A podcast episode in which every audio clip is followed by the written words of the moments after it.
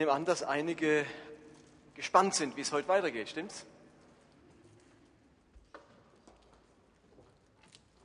Sind an dieser Predigtserie heilige Unzufriedenheit.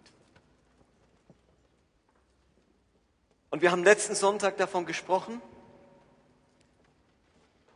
dass eine Sache ganz besonders hilfreich ist, wenn mein Glaubensleben müde wird, wenn es an Elan und Kraft verliert, wenn ich irgendwie stehen bleibe. So ist es Timotheus ergangen, der in seinem Glauben wackelig wurde, der anfing feige zu werden in seinem Glauben, müde zu werden. Und Paulus hat ihn in den beiden Timotheusbriefen viermal ermahnt und daran erinnert, wieder seine Berufung aufzugreifen, seine Berufung nicht beiseite zu legen, sondern diese Berufung zu leben, denn das ist eines der wichtigen Dinge, um geistlich fit zu sein, in Bewegung zu sein, kraftvoll zu sein. Und ich habe euch dann gesagt, dass wir heute miteinander anschauen, wie entdecke ich denn jetzt meine Berufung? Ihr stimmt ja vielleicht auch mit überein. Jawohl, ich, ich will ja schon lange meine Berufung erkennen. Wie, wie finde ich denn raus, was meine Berufung ist?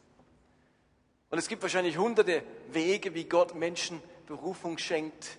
Wenn wir all die, die berufen sind, hier vorne hätten und sie würden erzählen, dann wäre das wahrscheinlich sehr unterschiedlich. Und gleichzeitig glaube ich, dass wir von allen oder von vielen auch etwas sehr Ähnliches hören würden. Dass nämlich hinter ihrer Berufung, bevor diese Berufung entstand, eine heilige Unzufriedenheit war. Und über diese heilige Unzufriedenheit würde ich heute gerne sprechen, mit euch anschauen, wie Gott eine heilige Unzufriedenheit in eine persönliche Berufung umwandeln kann. Lass mich erst kurz den Begriff heilige Unzufriedenheit klären. Was meine ich damit? Wie kann Unzufriedenheit heilig sein? Weil ich ja sonst immer wieder eine Predigt halte, dass wir nicht der Dynamik der Unzufriedenheit verfallen sollen. Dynam äh, Unzufriedenheit ist ja eigentlich etwas Schwieriges, etwas Heikles.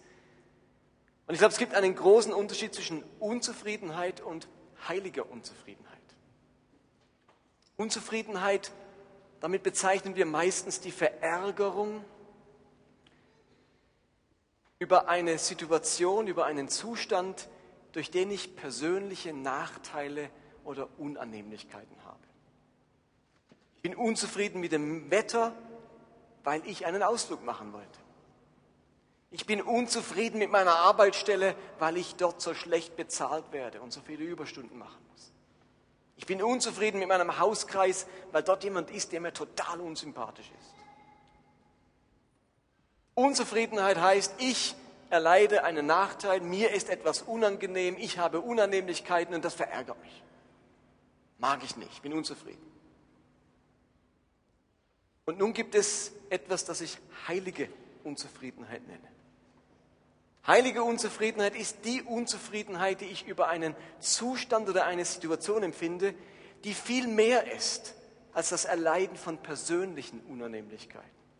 Bei heiliger Unzufriedenheit bin ich konfrontiert mit Situationen, die nicht nur für mich, sondern für andere Menschen einen Schaden darstellen.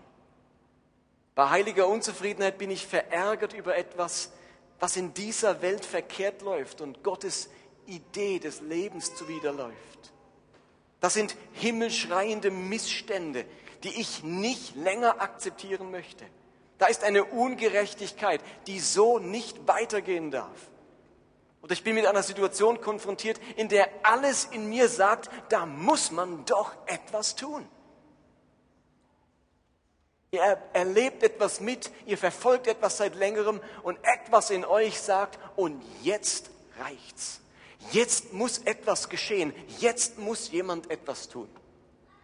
Als ich Kind war, habe ich eine Fernsehcomic-Serie sehr geliebt. Von einem Mann, der hatte auch immer so einen Moment, wo etwas in ihm passiert ist und er sagte, und jetzt ist genug. Und dann hat er eine Dose Spinat genommen, hat sie sich hintere gekippt und dann wurden die Muskeln stark und dann hat er, meistens war er unzufrieden über, das, was sein Gegner mit seiner Elvira, oder Olivia hieß sie, glaube ich, Olivia gemacht hat. Und irgendwann hat er das beobachtet, wie der die bedrängt und wie der die äh, äh, irgendwie anmacht und, und irgendwann hat er gesagt, jetzt reicht's und dann hat er diesen Spinat genommen und das ist der Popeye-Moment. Der sieht etwas und sagt, und jetzt ist Schluss. Jetzt packe ich meinen Spinat aus. Jetzt reicht. Jetzt ist Spinatzeit. Und er hat seinen Popeye-Moment und dann wird er aktiv. Er tut etwas. Er befreit seine Olivia oder haut diesem Kerl eins auf die Schnauze, was auch immer es ist. Popeye-Moment. Ich glaube, dass die Bibel und die Kirchengeschichte voll ist von Menschen, die einen Popeye-Moment hatten. Ein Moment, wo ihre heilige Unzufriedenheit zu einer persönlichen Berufung wurde und sagen, jetzt schaue ich nicht länger zu und jetzt tue ich etwas.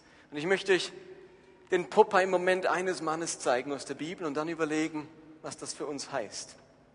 Einer, der so einen Popeye-Moment hatte, das war Mose.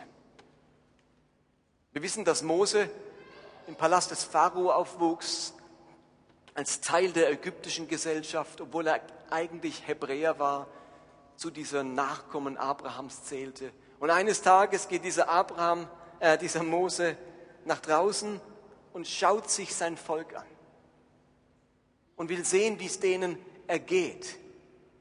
Und wir lesen in Exodus 2, Vers 11, Mose war erwachsen geworden. Einmal ging er los, um zu sehen, wie seine israelitischen Brüder zu harter Arbeit gezwungen wurden. Dabei wurde er Zeuge, wie ein Ägypter einen Hebräer schlug, einen Mann aus seinem Volk. Mose macht diese Beobachtung zutiefst unzufrieden. Der erlebt, wie er aus seinem Wolkenkuckucksheim herauskommt in diesem Pharao-Palast und nun mitbekommen muss, wie sein eigenes Volk, zu dem er gehört, total ausgebeutet wird, versklavt wurde, bis zum Tod, bis zum Umkippen arbeiten muss und der vollkommenen Willkür dieser Ägypter ausgeliefert ist, die einfach einen Mann ungestraft oder einen Israeliten ungestraft töten können.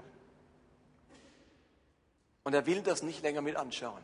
Und er hat in diesem Moment seinen Popeye-Moment und sagt, und jetzt tue ich etwas.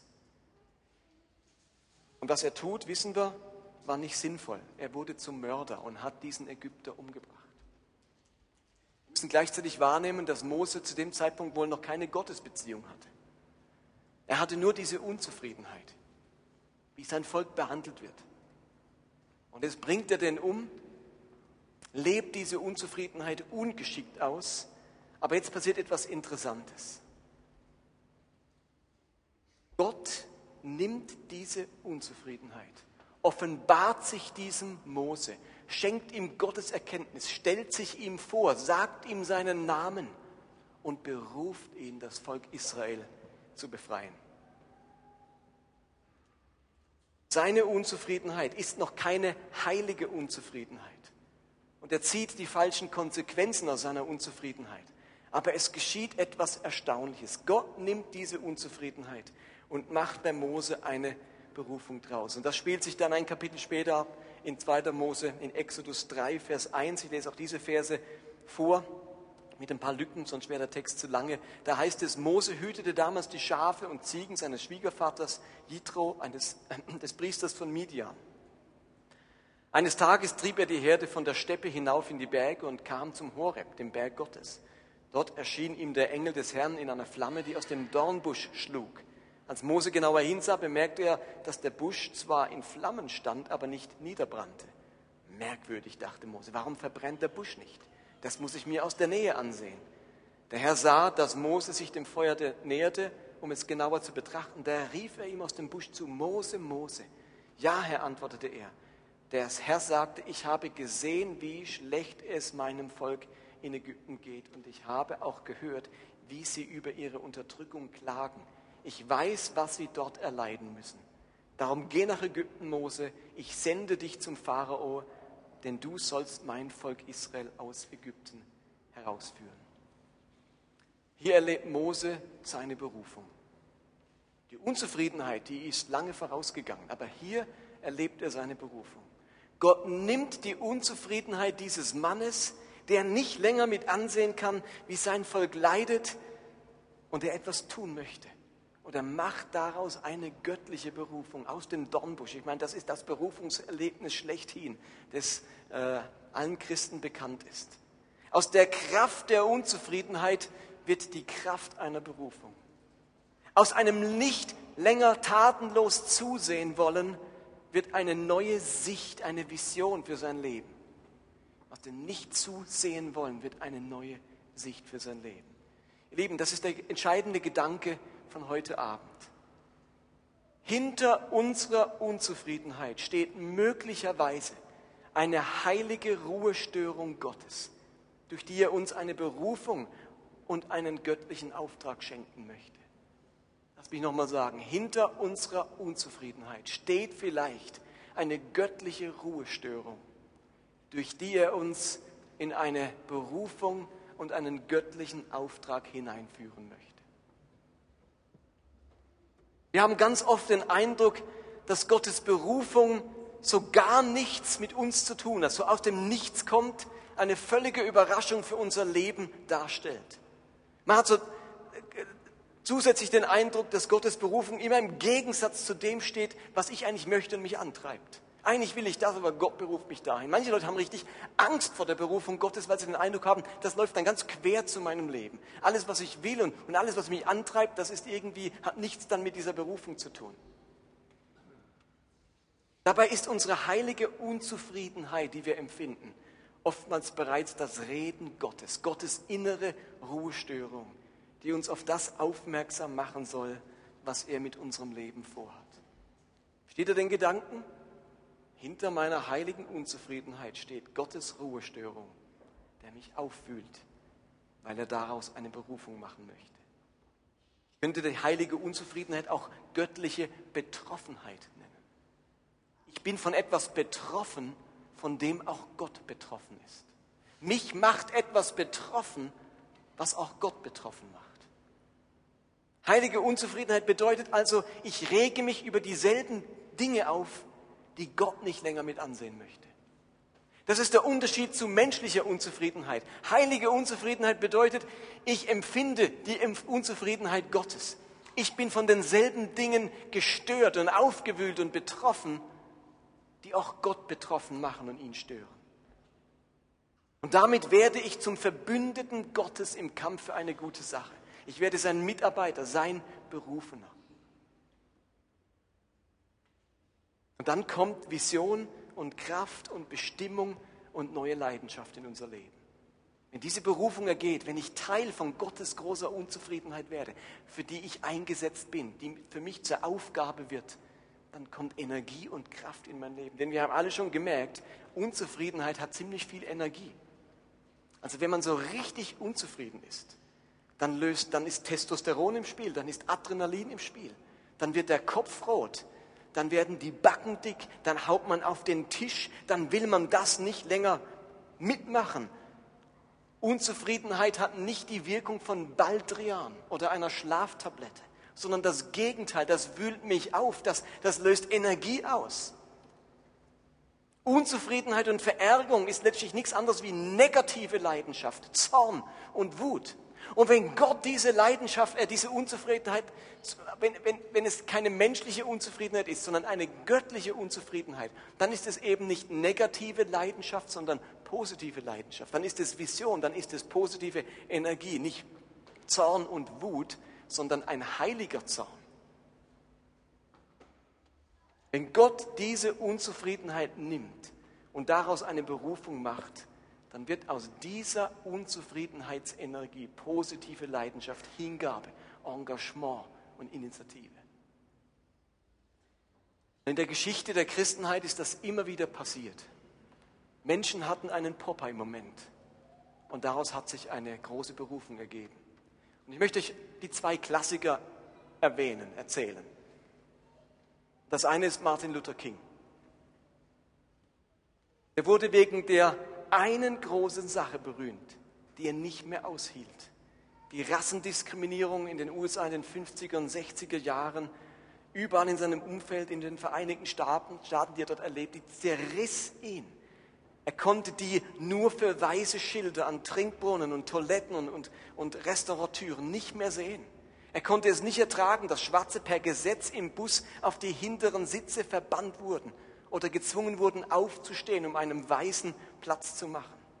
Er hielt es im Kopf nicht aus, dass seine Brüder und Schwestern bei Bildungschancen auf dem Arbeitsmarkt, bei der Wohnungssuche immer den Kürzeren zogen. Er wollte, dass die Lynchjustiz an schwarzen Mitbürgern aufhörte. Er wollte, dass die Rassentrennung abgeschafft wurde. Er wollte Gerechtigkeit, damit seine Kinder einmal in einer anderen Welt aufwachsen konnten. Und schließlich kam der Tag, an dem Martin Luther King es einfach nicht länger aushalten konnte. Die heilige Unzufriedenheit, die er in seinem tiefsten inneren Herzen verspürte, die führte ihn an einen Punkt, an dem er wohl insgeheim gedacht hat oder gesagt haben muss, Gott, ich kann eine Menge ertragen, aber das hier halte ich im Kopf nicht aus. Das war sein Popeye-Moment, der dann Kings Kampf für die Gleichheit aller Rassen in Gang setzte. Steht ihr, der ist doch nicht einfach aufgestanden und hatte eine Berufung und hat diese Arbeit aufge angenommen. Da ging doch eine Phase von tiefer göttlicher Unzufriedenheit voraus, wo sich gesagt hat, das mache ich nicht mit Gott, das schreit zum Himmel. Was glaubt ihr, wer noch unzufrieden war über Rassendiskriminierung, dass Geschöpfe Gottes äh, minderwertig behandelt werden, keine Chancen bekommen, einfach umgebracht werden? Auch Gott war doch darüber unzufrieden. Gott schaut doch nicht auf Amerika in den 50er, 60er Jahren und denkt, also hier stört mich nichts. Ist alles wunderbar in dem Land. Da ist doch eine göttliche Betroffenheit über das, was Menschen einander antun. Und King bekommt Anteil an dieser göttlichen Betroffenheit. Er hat seinen Popeye-Moment und sagt dann, jetzt mache ich was. Und er beginnt diese Bewegung, die am Ende zur Gleichstellung von Schwarz und Weiß in Amerika führte. Eine andere Person, die so einen Moment hatte, ist auch sehr bekannt, nämlich Mutter Teresa. Wusstet ihr wahrscheinlich schon, bevor sie ihre Arbeit als weltbekannte Freundin der Armen begann, war die junge Frau, die mit bürgerlichen Namen Agnes Boyaxihu hieß, 20 Jahre lang normale Geographielehrerin in Kalkutta. Und dann hatte sie ihren Popeye-Moment. Auf dem Weg zur Schule, zur St. Mary's High School, um dort junge Menschen zu inspirieren, musste sie erleben, dass im Umfeld dieser Schule die Zustände alles anders als inspirierend waren. Das Leben auf der Straße, das war beklemmend. Ihr Weg zur Arbeit führte sie an Männern und Frauen vorüber, die obdachlos und verzweifelt waren und aufgrund von Krankheiten nicht mehr am Leben teilhaben konnten und schwer litten. Jeden Tag rief irgendetwas in ihr, als sie da vorbeilief, das ist zu viel. Ich kann das nicht länger ertragen. Und irgendwann bewirkte diese himmelschreiende Armut, die ihre Seele Tag für Tag quälte, dass sie aktiv wurde, dass sie diese Unzufriedenheit als Berufung sah, dass Gott aus diesem nicht länger zuschauen wollen eine Berufung gemacht hat mit ungeheurer Tragweite. Sie hatte ihren Popeye-Moment und aus Unzufriedenheit wurde Berufung. Ein weiteres sehr aktuelles Beispiel ist die australische Pastorin der Hillsong-Gemeinde Christine Kane. Vielleicht habt ihr die schon mal gesehen. Eine sehr dynamische Pastorin. Sie stammt ursprünglich aus Griechenland. Sie Eltern sind nach Australien ausgewandert und sie hat in ihrer Kindheit viel Missbrauch, auch sexuellen Missbrauch erlebt.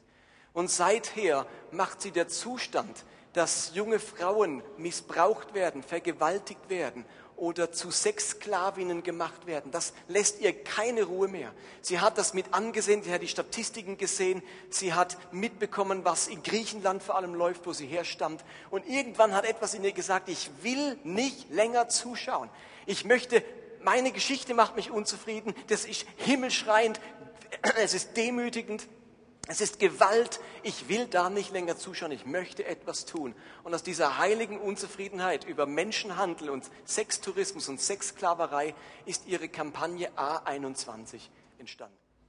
Spürte bei Christine Kane diese heilige Unzufriedenheit. Der Satz, den Satz hat sie so, doch sogar gesagt. Das kann so nicht weitergehen. Wir alle müssen kämpfen. Da hat jemand nicht mehr zuschauen wollen und sich nicht länger betäuben lassen wollen von diesen großen Zahlen, die ohnmächtig machen können. Und aus dieser heiligen Unzufriedenheit hat diese einfache Frau Menschen zusammengerufen, eine Kampagne gegründet und jetzt wird Opfern geholfen. Sie lebt ihre Berufung, geboren aus einer heiligen Unzufriedenheit, aus einem nicht länger zuschauen wollen, aus einer Betroffenheit. Und wir haben so oft den Eindruck, Berufung heißt, ich muss irgendwie auf eine, was weiß ich, auf einen heiligen Berg oder ein prophetisches Wort bekommen oder in eine Aus, ähm, irgendwie auf eine Retreat gehen und da müssen mir fünf Leute auf einmal bestätigen und mir was sagen, wo ich eigentlich überhaupt nicht dran gedacht hatte und jetzt zum Glück weiß ich es jetzt. Das darf auch so ablaufen. Aber steht ihr, in ganz vielen Fällen hat Gott ins, uns bereits eine innere Ruhestörung geschenkt, eine heilige Unzufriedenheit. Und er wartet darauf, dass wir sagen, Gott, mach sie zu einer Berufung. Ich möchte in, mich in den Auftrag dieser Sache stellen. Aber wir müssen gar nicht so weit gehen bis nach Australien. In unserer Gemeinde hatte es ein Ehepaar oder hat es ein Ehepaar, das wollte nicht länger zuschauen, wie Kinder in der dritten Welt vergessen werden, als Waisen aufwachsen, ohne Zuneigung, ohne Zuwendung, ohne Liebe, ohne Fürsorge, und haben sich gesagt, da muss man etwas tun. Wir wollen nicht länger zuschauen, wie Kinder, Waisenkinder in der dritten Welt total vernachlässigt werden. Und das waren Hans-Jörg und Miriam Wüttrich, die sich entschlossen haben, wir lassen für eine gewisse Zeit unser Leben hier zurück und gehen auf die Philippinen und leiten dort ein Waisenhaus. Unter uns geschehen. Da hatte jemand eine heilige Unzufriedenheit. Der war betroffen vom Schicksal dieser Menschen.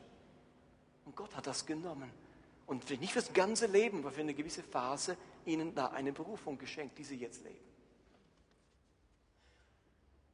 Und ich weiß von einigen von euch, die hier sitzen, die miterlebt haben, wie Menschen in Depressionen gefangen sind, in ihrem Leben nicht vorankommen, in ihren Ehekrisen keinen, keine Hilfe finden, in ihren Lebensfragen sich alleingelassen fühlen, dringend Gesprächsgebete Bedarf hätten und, und nicht wissen, wo sich hinwenden. Und sie haben sich gesagt, da muss doch jemand helfen. Wir als Christen müssen doch äh, uns um die Seele dieser zerbrochenen Menschen kümmern. Und haben sich gesagt, und, und ich will helfen, ich, ich will einer von denen sein, die, die was tun und haben sich entschlossen, Wochen oder Monate, manche sogar Jahre zu investieren in Fortbildungen, sich kompetent machen, eine Seelsorgeschule wie zum Beispiel ICL zu besuchen. Und jetzt nach einiger Zeit sind sie am Punkt, wo aus dieser heiligen Unzufriedenheit, nicht länger zuschauen zu wollen, wie zerbrochene Menschen keine Hilfe finden, aus einer Seelsorgeberufung geworden ist.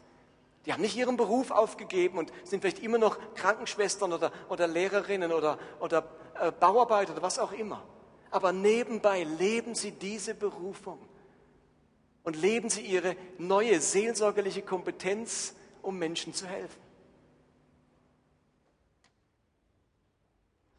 Und ich weiß es noch wie heute, als ich mit 15, 16 Jahren, ähm, ein paar Jahre gläubig war und meine ersten Gemeindeerfahrungen machte und dann mir Gemeinden angesehen habe, die ich unglaublich altmodisch und unattraktiv fand und gesetzlich und überhaupt nicht offen.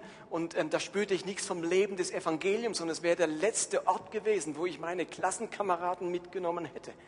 Und da ist in mir diese heilige Unzufriedenheit gewachsen. So kann Gemeinde nicht sein. So kann das nicht weitergehen. Wenn wir so Gemeinde machen, dann, dann, dann gut Nacht für unser Land. Und da ist in mir diese, diese Unzufriedenheit gewachsen und diese Berufung, Gemeinde zu bauen und Gemeinde anders zu gestalten und habe mich dann entschlossen, Theologie zu studieren, obwohl ich einen, Medizin, einen Studienplatz für Medizin hatte. Aber meine Unzufriedenheit lag nicht auf medizinischem Gebiet, sondern auf dem Gebiet vom Reich Gottes. Und dann hat sich daraus Berufung ergeben. Hinter all diesen Beispielen steht eine heilige Betroffenheit, die zur Berufung wurde, zum göttlichen Auftrag und aus dem dann diese Leben Energie und Bestimmung und Sinn und Ziel und Absicht gewinnen. Erinnert ihr euch noch an letzten Sonntag diesen Vers, den Paulus an Timotheus gesagt hat, lieber Timotheus, ich lege dir erneut den Auftrag ans Herz, mit dem ich dich zurückließ. Er entspricht den prophetischen Worten, die über dich ergangen waren. Erinnere dich an sie, an diesen Auftrag und diese Worte und schöpfe aus, ihrem, aus ihnen Kraft für den guten Kampf, den du zu kämpfen hast. Ja, wir schöpfen Kraft aus dem Auftrag, den wir haben. Und der Auftrag speist sich aus unserer heiligen Unzufriedenheit. Und wisst ihr was? Nichts Schlimmeres als Christen ohne Betroffenheit. Als Christen ohne heilige Unzufriedenheit. Als Christen, denen die, der Herzschlag und der Schmerz Gottes nichts bedeutet Hauptsache, ich mach's in den Himmel. Hauptsache, mir geht es gut. Mit diesen Menschen kann Gott in seinem Reich leider nichts anfangen. Er sucht Menschen mit einer heiligen Unzufriedenheit, die die Augen aufmachen, die etwas sehen, die etwas beobachten und die betroffen sind und die sich noch berühren lassen und die noch ein weiches Herz haben. Und diese Betroffenheit und diese Unzufriedenheit, die nimmt unser Gott und nicht was völlig Fremdes und macht daraus eine Berufung. Uns muss ja nicht immer gleich um eine Lebensaufgabe gehen, um eine Lebensberufung. Vielleicht beauftragt mich Gott aufgrund einer heiligen Unzufriedenheit für eine nächste Lebensphase. Mein göttlicher Auftrag gilt für eine bestimmte Zeit. Aber in diesem Zeitraum schöpfe ich Kraft aus dieser Unzufriedenheit für den Auftrag, den Gott mir gibt. Versteht ihr? Hallo, seid ihr noch da? Lasst mich zum Schluss noch einen Vorteil erwähnen, den Berufung, die aus heiliger Unzufriedenheit entsteht, hat. Und das ist, soll ich es erklären? Bisher war unser Ansatz ganz oft, dass wir Berufung entwickeln aus unserer Begabung heraus. Der Auftrag an viele Christen ist, guck, was ist deine Begabung? Was sind deine Talente? Was kannst du gut? Was hat Gott dir in die Wiege gelegt? Was sind deine Stärken? Und daraus schlussfolgern wir unsere Berufung. Und der Ansatz ist ja korrekt, deswegen machen wir auch das Dienstseminar, weil das ja richtig ist. Und der Michel wird genau über den Punkt nächsten Sonntag predigen. Aber das Herausfinden meiner Berufung aufgrund meiner Begabung hat eine Gefahr. Und die Gefahr ist, wenn ich meine Gaben kenne, wenn ich meine Stärken kenne und denke, oh ja, das steckt in mir, und dann kann es passieren, dass ich meine Berufung benutze zu meiner persönlichen Selbstverwirklichung. Berufung ist bloß das Vehikel, auf dem ich mich entfalte, meine Gaben pflege, meine Talente, mit denen wuchere und ich entfalte mich und ich verwirkliche mich. Zum Glück habe ich Gott kennengelernt, zum Glück habe ich die Berufung, sonst wäre ich ja verkümmert, sonst wäre ich ja irgendwie nicht so entfaltet und gefördert, wie ich es jetzt bin. Mensch, wie toll konnte ich mich verwirklichen in dieser Kirche, in diesem Reich Gottes. Ein wunderbarer Ort zur Selbstverwirklichung. Jetzt habe ich was aus mir gemacht gemacht. Das ist die Gefahr. Und das, ich überzeichne, aber wisst ihr was, das ist wirklich eine Gefahr. Jesus hat seinen Jüngern einen Auftrag gegeben, er hat sie berufen. Und dann hat er im Lukas-Evangelium ein paar deutliche Worte zu ihrer Berufung gesprochen. Er hat gesagt in Lukas Kapitel 17, wenn euer Knecht vom Feld oder von der Herde heimkommt, sagt ihr dann zu ihm, komm, setz dich an den Tisch und iss. Oder werdet ihr ihm nicht erst den Auftrag geben, geben, zieh dich um, mach mir etwas zu essen und deck den Tisch? Wenn ich gegessen habe, dann kannst du auch essen und trinken. Kann der Knecht dafür einen besonderen Dank erwarten? Ich meine nicht. Er gehört doch schließlich, es gehört doch schließlich zu seiner Arbeit. Also Jesus beschreibt, wie es mit einem Sklaven läuft. Ein Sklave der hat zu tun, was, was ihm gesagt wurde. Der kriegt keinen Dank dafür.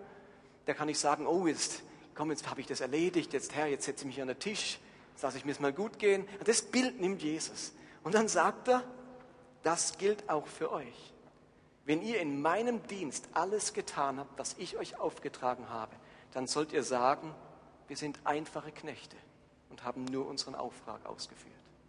Luther sagt es noch, wir sind wörtlich heißt, wir sind unnütze Knechte. Sagt, wir sind unnütze Knechte. Wir haben nur getan, was man uns aufgetragen hat. Und das klingt radikal, aber Jesus will damit ein für alle Mal klar machen und sagen, ihr lieben Jünger, es geht im Reich Gottes nicht um Selbstverwirklichung. Das ist das Credo der modernen Welt. Verwirkliche dich selbst, egal auf welchem Weg. Das Credo von Gott heißt Reich Gottes Verwirklichung. Er beruft uns nicht, um uns selbst zu verwirklichen. Er beruft uns, um das Reich Gottes zu verwirklichen. Und deswegen muss der Ausgangspunkt für meine Berufung Gottes Betroffenheit sein, Gottes Unzufriedenheit, die zu meiner heiligen Unzufriedenheit wird. Und dann geht es nämlich nicht mehr darum, was kann ich gut, wo kann ich mich entfalten, sondern Gott, wie kann ich mithelfen, dass du, dass dein Herz nicht so bricht über diese Sache, die du dir überhaupt nicht so vorgestellt hast und wo du die Menschen ganz anders geschaffen hast. Wo kann ich bei deiner Sache mithelfen? Das bewirkt heilige Unzufriedenheit.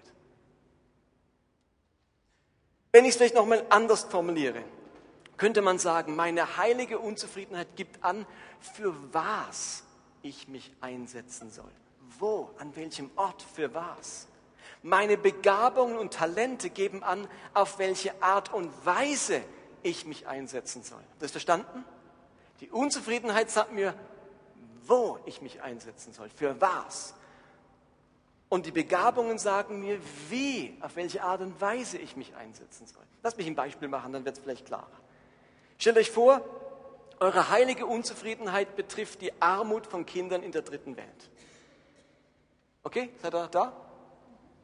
Ihr seid zutiefst betroffen von der Armut von Kindern in der dritten Welt, dass jede Sekunde fast ein Kind stirbt, 40.000 im 40.000 am Tag. Ich glaube, es sind 40.000 am Tag, die verhungern. Und euch macht es total betroffen. Ich sage, das kann so nicht weitergehen. Ich gucke da nicht länger zu. Die Zahl ist riesig, aber ich lasse mich davon nicht erschlagen. Da muss man etwas tun. Also euer Einsatzort ist klar. Ihr wollt etwas tun gegen die hohe Sterblichkeit von Kindern in der dritten Welt. Aber was macht ihr denn jetzt? Wie helft ihr denn da? Darüber entscheidet jetzt eure Begabung, eure Talente. Wenn ihr Kinderarzt seid von Beruf, dann werdet ihr vielleicht dorthin reisen und tatsächlich für ein paar Jahre mit Ärzte ohne Grenzen oder mit irgendeinem Missionswerk vor Ort, vor Ort Kindern helfen, dass sie überleben, dass sie nicht so schnell sterben. Bringt medizinische Hilfe, weil das eure Begabung ist. Aber dass ihr Kindern überhaupt helfen in der dritten Welt, hat das mit eurer Unzufriedenheit zu tun. Wo und wie? Wenn ihr aber keine medizinische Begabung habt, sondern organisatorisches Talent, Höchsttalent, dann sitzt ihr vielleicht in der Missionszentrale hier in Basel bei der Basler Mission und koordiniert die ganze Arbeit da unten in Burkina Faso, wo, auch, wo auch immer, dass die Missionare rechtzeitig dort sind, dass die mit allem versorgt sind, dass das mit dem Reisen klappt, dass das mit den, ähm, mit den äh, Ressourcen klappt und so weiter, weil ihr das super gut organisieren könnt. Also ihr arbeitet an der gleichen Sache, aber auf eine unterschiedliche Art und Weise. Denn meine Unzufriedenheit entscheidet, wo ich arbeite und meine Begabung, wie ich dort arbeite. Vielleicht betrifft meine heilige Unzufriedenheit die große Zahl an Menschen, die in unserem Land Jesus nicht kennen. Diese Unzufriedenheit macht dann deutlich, dass Gott mich im Bereich von Evangelisation und Menschenfischen ruft.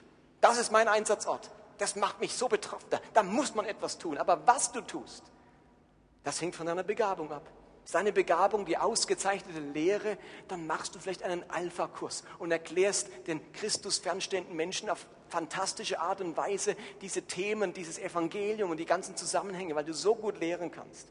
Wenn dein Talent das furchtlose Verkündigen des Evangeliums ist, dann beteiligst du dich vielleicht an evangelistischen Einsätzen auf der Straße, sprichst Leute direkt an, haust Leute an, im Bus, in der Straßenbahn, an der Arbeitsstelle, an der Herbstmesse, egal wo, weil das ist deine Begabung.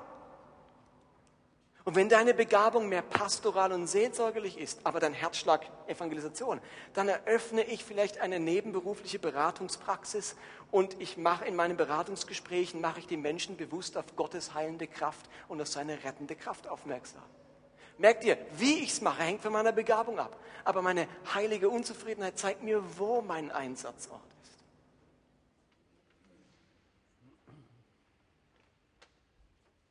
Okay. Ich hoffe, ihr merkt an diesem Thema heilige Unzufriedenheit, dass meine Berufung ganz viel mit mir zu tun hat. Ganz viel mit meinem Herzen zu tun hat. In vielen Köpfen herrscht diese Vorstellung, Gott will immer, dass ich genau das mache, was ich eigentlich nicht möchte. Eigentlich will mich Gott mit Berufung quälen. Wenn ich das Meer liebe, dann ruft mich Gott bestimmt in die Berge. Wenn ich Kinder liebe, muss ich bestimmt Senior, Seniorenarbeit machen. Ihr Lieben, nein, im Gegenteil. Eine göttliche Berufung ist die wunderbare Kombination aus einer heiligen Unzufriedenheit, einem Herzensanliegen, wo man bei einem Missstand und einer Problematik nicht länger tatenlos zuschauen möchte. Und unseren Begabungen und Talenten, die es mir ermöglichen, nicht nur zu wissen, wo ich anpacken soll, sondern auch wie, um wirklich einen Beitrag zu leisten und Frucht zu bringen. Und so frage ich dich am Ende, was ist deine heilige Unzufriedenheit? Wenn man Umfragen macht, wenn ich euch einen Zettel geben würde, schreibt doch mal deine drei Gaben auf. Oh, kennt ihr das? Leuten fällt nichts ein, wenn ich sage, schreib deine drei Schwächen auf. Dann wäre der Zettel voll. Wenn ich frage, was sind deine Stärken, ist nämlich ganz schwierig für die Leute. Aber es ist ein wenig einfacher zu fragen, was macht dich richtig unzufrieden? Wann regst du dich auf? Und jetzt fragen wir ein bisschen enger. Wann regst du dich auf, wo deine Unzufriedenheit was mit dem Reich Gottes zu tun hat, nicht nur mit deiner Befindlichkeit? Wo regst du dich auf über Ungerechtigkeit, Leid, über, über eine Problematik, über etwas, das nicht so ist, wie es sein sollte, wie Gott es gedacht hat? Und vielleicht könnte das für dich der Ausgangspunkt deiner Berufung sein, wenn du sie noch nicht gefunden hast. Und wenn du deine Berufung kennst, dann guck, dass du unzufrieden bleibst, damit deine Berufung genährt wird von dieser heiligen Unzufriedenheit, von dieser positiven Energie. Und jetzt habt ihr auf eurem Zelten alle noch so ein paar Striche unten. Leerzeilen. Stimmt's? Und ich frage euch jetzt, wenn wir jetzt einen Moment einen Timeout machen, vielleicht ein bisschen länger als sonst, ist dir während der Predigt etwas in den Sinn gekommen? Hast du etwas von heiliger Unzufriedenheit gespürt in der letzten halben Stunde?